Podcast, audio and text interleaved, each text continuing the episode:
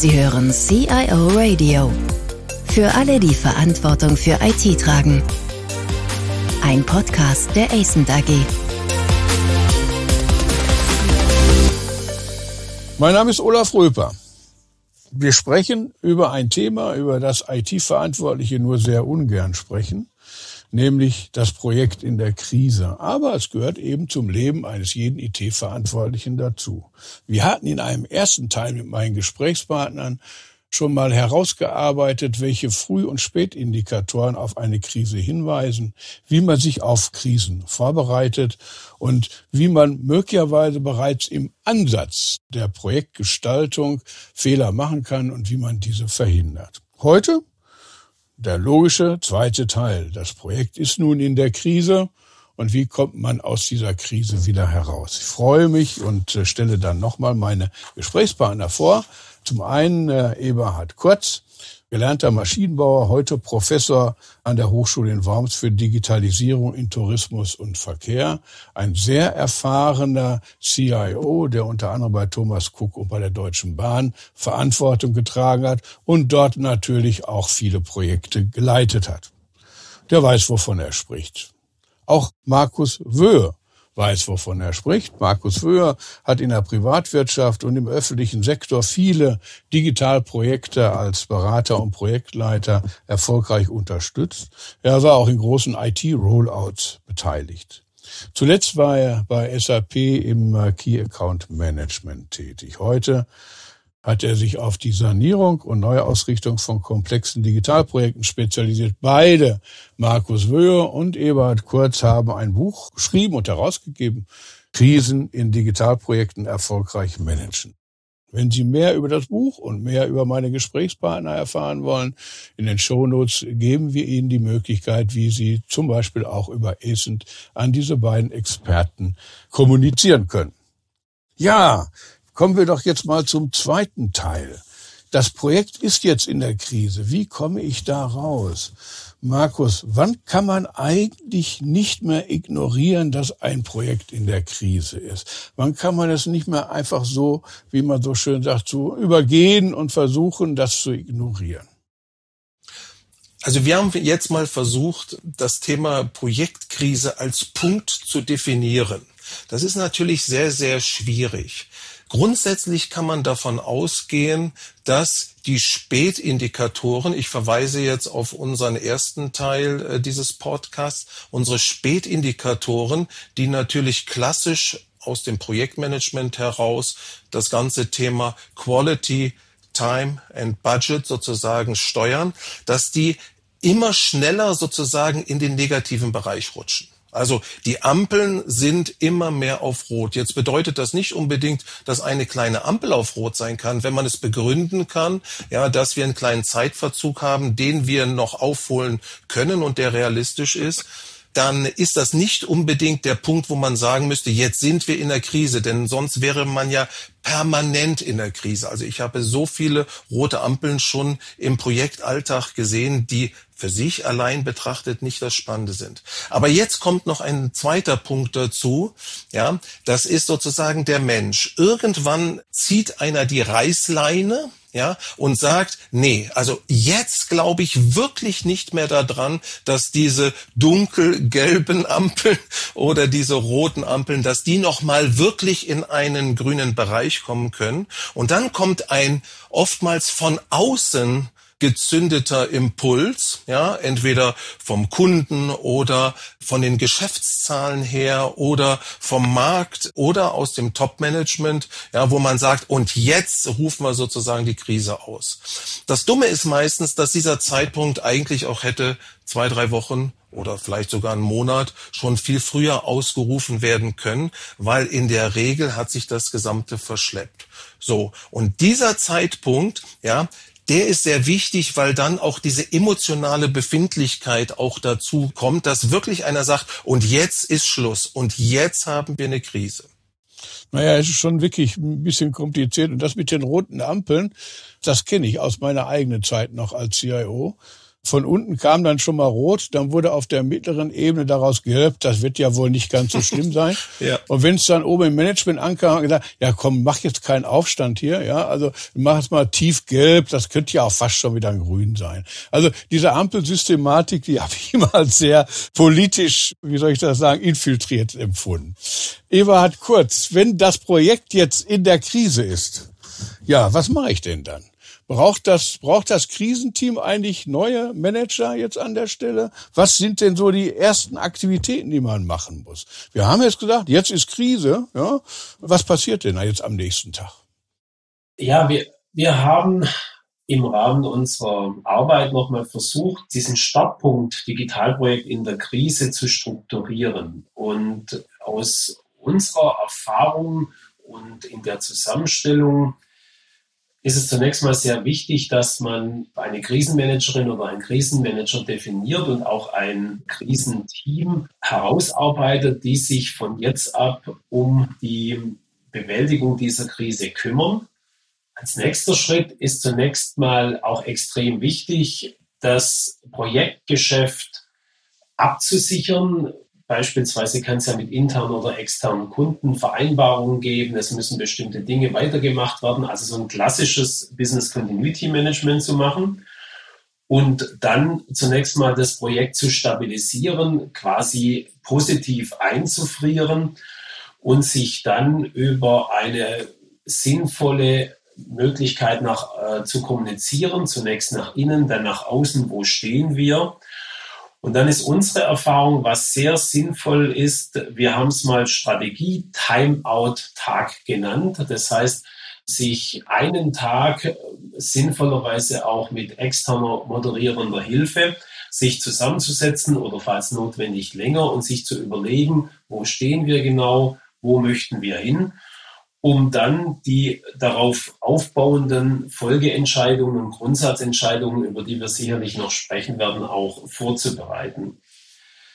Die personelle Frage, wer ist der oder die Richtige an der Führungsspitze und dergleichen kommt gegen Ende dieser Phase, dass man sich überlegt, haben wir noch die richtigen Personen an Bord? Was unsere Schlüsselbotschaft aber ist, nicht zunächst über Personen nachdenken, sondern zunächst sachlich über die entsprechenden äh, Themen und Ausgangslagen und Lösungsmöglichkeiten nachdenken. Naja, das ist auch sehr vernünftig, zumal ja auch die Fragestellung neues Personal, möglicherweise auch neues Führungspersonal hineinzunehmen, ja so einfach gar nicht ist. Ja, In dem Augenblick, wo Krise ist, dann stehen ja wahrscheinlich die Krisenmanager nicht direkt vor der Tür. Das hat ja auch bestimmte Eigenschaften äh, oder das erfordert ja auch bestimmte persönliche Eigenschaften und bestimmte Erfahrungen an den Stellen. Markus, wie, wie siehst du das? Was muss man da tun? In den welche Maßnahmen? Es gibt sicher inhaltliche Maßnahmen, aber es gibt auch Maßnahmen, das haben wir bei den Spät- und Frühindikatoren ja auch gesehen im letzten Podcast. Es hat was mit Kommunikation zu tun, mit Beziehung zu tun. Kann man so eine Kommunikation, die einmal kaputt ist, wieder heilen? Ja, kann man. Kann man. Ich teile diesen Bereich, also genau diesen Zeitpunkt, wo es brennt. Ja, also wir sagen ganz bewusst, alle gucken in den fünften Stock. Ja, dort in der Geschäftsleitung ist dieses Thema aufgeschlagen bei einem großen sehr wichtigen IT-Projekt natürlich, also nicht, nicht bei jedem kleineren Projekt, aber es ist irgendwo aufgeschlagen. Die sitzen jetzt oben zusammen. Genau in dem Moment unterscheiden wir nach Sofortmaßnahmen. Ja, das ist das, was man auf jeden Fall schon mal machen muss, um das Projekt und alles, was dazu gehört, zu sichern. Zu den Sofortmaßnahmen gehört auch das, was du gesagt hattest, Olaf, die Kommunikation. Also man legt auch fest, ja, wer kommuniziert wie, mit wem. Das ist eine sehr, sehr wichtige Sache im Bereich Bereich des Krisenmanagements. Da kommt man automatisch eben zu dem Thema, wer ist Krisenmanager und so weiter. Das hat der Eberhard eben schon ganz kurz angesprochen. So. Und dann gibt es die zweite Phase. Das ist die eigentliche Turnaround-Phase. Und Eberhard hat es schon angesprochen. Dieser Strategie-Timeout-Tag ist nichts anderes, so wie wir das aus dem Sport kennen. Wir wissen, dass sehr viele, sehr viele Entscheider im IT-Bereich auch Sportfans sind. Also wir haben dort ganz bewusst dieses Thema genommen. So, wir wir machen jetzt ein Timeout. Also ich denke da immer an die Handballsituation. Ja, man merkt, das Spiel läuft nicht gut. Der Trainer sagt Timeout und jetzt müssen wir überlegen, wie es weitergeht. Und genau in dieser Phase ist es wichtig, nicht sozusagen das Ergebnis von vornherein in den Ring zu werfen. Also wir hören oft in so einer Situation, ich kille dieses Projekt, ich stecke kein Geld mehr rein in dieses Projekt. Das sind oftmals Überreaktionen von Managern, ja, die aber, wenn sie nach außen dringen, sozusagen die Gerüchteküche anheizen und nicht mehr eingefangen werden können. Und deswegen sagen wir Timeout. Timeout ist eine Phase, wo wir noch nicht Lösungen diskutieren. Also idealtypisch, man zieht zieht sich zurück, sondern wo man wirklich auch überlegt, okay, wie sind wir überhaupt jetzt an diesen Punkt gekommen? Und das ist nichts anderes auch, äh, wir nennen es gerne, also ich bin selber auch ausgebildeter Business Mediator, wir nennen es gerne auch so eine Art Schleuse, ja, und ein Sicherheitsbereich auch für alle Leute im Projekt, so dass alle durch diese Schleuse oder durch dieses Tor oder durch diesen Tag sozusagen durchgehen können, ja, und in gewisser Weise auch geschützt sind und ihre Positionen mit reinbringen können. Und erst danach wird dann überlegt, wie machen wir den Turnaround. Aber ich denke, da kommen wir gleich nochmal drauf. Ja, auf das Thema kommen wir doch. Ich habe noch, Eberhard, zwischenzeitlich doch noch mal eine Frage. Ihr habt in dem Buch sehr ausführlich auch über einen Seiteneffekt gesprochen. Ich habe das erst gar nicht so richtig verstanden. Da geht es nämlich darum, dass das Projekt selbst jetzt in dieser Phase geschützt werden muss. Das Projekt selbst muss geschützt werden. Da gibt es den Begriff des Krisengaffer-Effektes. Das würde mich doch nochmal interessieren. Ja, was wir auf Basis unserer Erfahrung und auch unter, durch Beobachtung halt immer wieder sehen, dass wenn so ein Projekt in die Krise gerät, gibt es sehr viele Besserwisser, Gaffer, haben wir es genannt, und ähnliches, die versuchen, von der Krise zu profitieren. Das sind teilweise interne, teilweise externe Menschen, die, ich habe gerade das Wort Besserwisser verwendet, die dann schnelle Rezepte haben. Und unsere Erfahrung ist, das chinesische Sprichwort zu nutzen, wenn du es eilig hast, dann geh es mit sinnvollen, logischen und durchdachten Schritten an. Das heißt, wir müssen, und so haben wir das Projekt Schützen gemeint, wir müssen einerseits das Team, das bisher viel Arbeit reingesetzt hat, viel Engagement reingesteckt hat, das Team schützen, dass das nicht zu schnell zerfällt, dass nicht Leistungsträger und Leistungsträgerinnen weggehen, wir müssen so eine Art Koko bilden um das Team herum. Wir müssen aber auch die bisherigen Ergebnisse schützen, weil, wie wir alle wissen, nicht alles, was bisher erarbeitet wurde in einem Projekt, das in einer Krise steckt, ist schlecht oder falsch. Und deshalb, Markus hat es ja auch erwähnt, Ruhe reinbringen, Projekt schützen, saubere Kommunikation machen und auch wenn man Zeitdruck hat, logisch über die verschiedenen sinnhaften Schritte nachdenken. Ja, logisch. Wie geht es weiter mit einem solchen Projekt? Gibt es ja eigentlich nur drei Wege. Die Sanierung, also ich heile das, was ich eigentlich vorher mir vorgenommen hatte. Die neue Ausrichtung, ich sag, gewisse Dinge funktionieren so nicht. Ja, oder den Abbruch. Was sind denn da die Kriterien, Markus?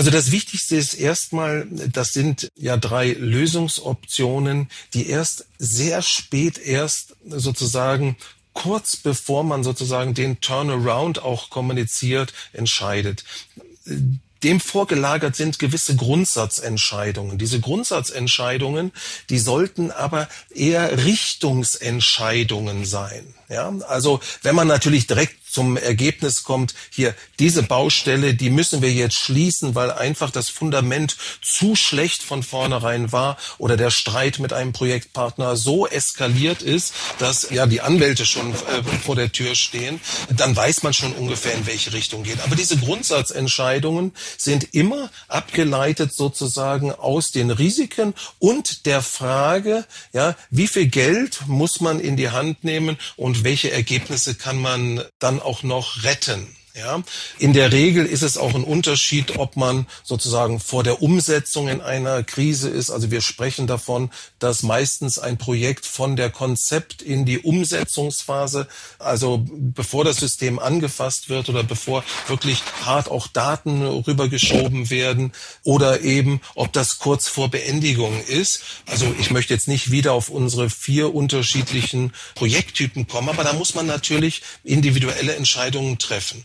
Und entscheidend ist, dass die Projektsanierung, die Neuausrichtung und der Projektabbruch betriebswirtschaftlich oder Projektmanagement strategisch gesehen drei Optionen sind, die alle gezogen werden können. Es darf auch zum Schluss, Olaf, du hast es immer wieder auch angesprochen, es darf auch mal ein Projekt scheitern. Welche Ratschläge sollten wir denn den Zuhörerinnen und Zuhörern mit auf den Weg geben?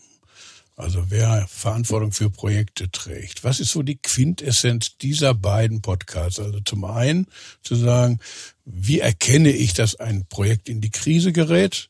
Und äh, auf der anderen Seite dann einfach zu sagen, wenn ich drin bin, wie komme ich letztlich raus?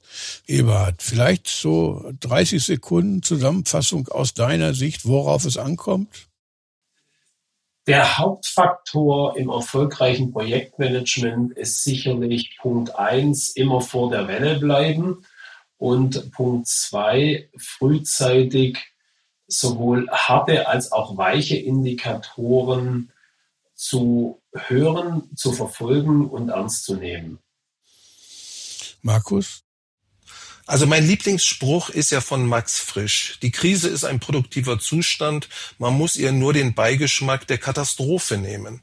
es gibt einen schönen Begriff im Bereich des Krisenmanagements, der genau zu diesem Spruch passt. Das ist die Krise auf der Krise. Ja, meine Sicht ist, die Krisen sind in diesen komplexen Projekten aufgrund dieser sehr vielen Faktoren, die zusammenkommen und die auch oftmals dann sozusagen in einem Ergebnis münden, was wir wir oftmals ja auch nicht kennen. Und wichtig ist, dass man erkennt, dass eine Krise nichts Schlimmes ist, dass man dieses Wort Problem oder das Wort Krise auch enttabuisiert und dass man dann nachher nicht noch dieses Krise auf der Krise, also diese Krise hoch zwei, ja, aus der Krise eine Katastrophe macht. Und das ist etwas, wir versucht haben jetzt gerade den zweiten Podcast mit dieser Turnaround-Phase, dieses langsam gehen, wertschätzend sein, zielorientiert vorgehen und so weiter, damit eben aus der Krise nicht eine Katastrophe wird. Also dieser Spruch von Max Frisch, ja, mit Krise und Katastrophe, das ist was Wunderschönes. Also aus der Krise keine Katastrophe werden zu lassen, ein wunderbares Schlusswort. Ich bedanke mich recht herzlich bei Ebert Kurz und bei Markus Wöhr und ich hoffe, dass die Zuhörerinnen und Zuhörer einiges an praktischen Hinweisen für ihre tägliche Arbeit mitnehmen konnten. CIO Radio wird an der Thematik dranbleiben und wir werden sicher noch das ein oder andere Podcast zu diesem Thema produzieren. Vielen herzlichen Dank. Vielen Dank fürs Zuhören. Mehr Informationen zu diesem Podcast finden Sie unter cioradio.de.